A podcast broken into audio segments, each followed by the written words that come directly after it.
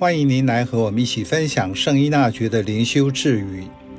九月二十六日，灵魂的邪恶源于过犹不及，不论是不冷不热，或过于火热。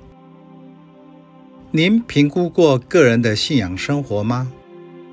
认为自己是一个耶稣基督热忱的跟随者，或是普通的教友而已？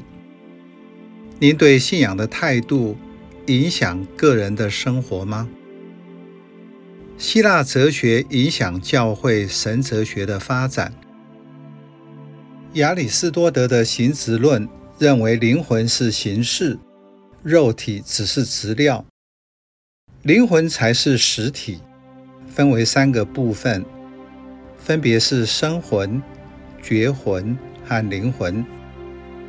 在这概念下，会帮助我们了解圣依纳爵当时的灵修观。灵魂的邪恶源于过分，不论它不冷不热，或是过于热心。灵魂会偏离在于过分，但今天已经不把灵魂当作是实体，而是灵性状态，活出什么样的信仰样貌？因此，信仰要活得真实，首先就是要平衡。如果失去秩序或过分，就有危险；又或者魔鬼会趁虚而入。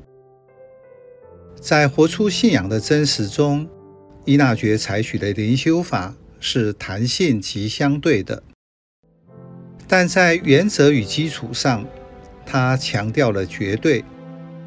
人要达到受造的目的，必须让天主绝对在一切之上，其他都是相对的。所以，对于世上的一切，不管是健康、财富、尊荣或长寿，当你把这些变成绝对的或生活的目标，就是过了分。邪恶。就会在这些上面滋长，因为你把不是天主的变成天主。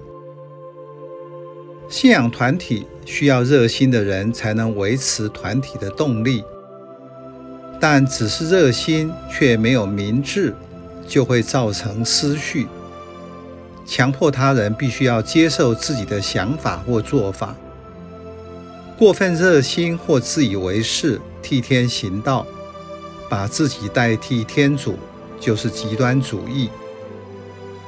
相对的，不冷不热，就是你不管天主。信仰生活表现温温的，个人对圣事灵修也没有渴望，甚至无动于衷。听到天国来临，也不悔改。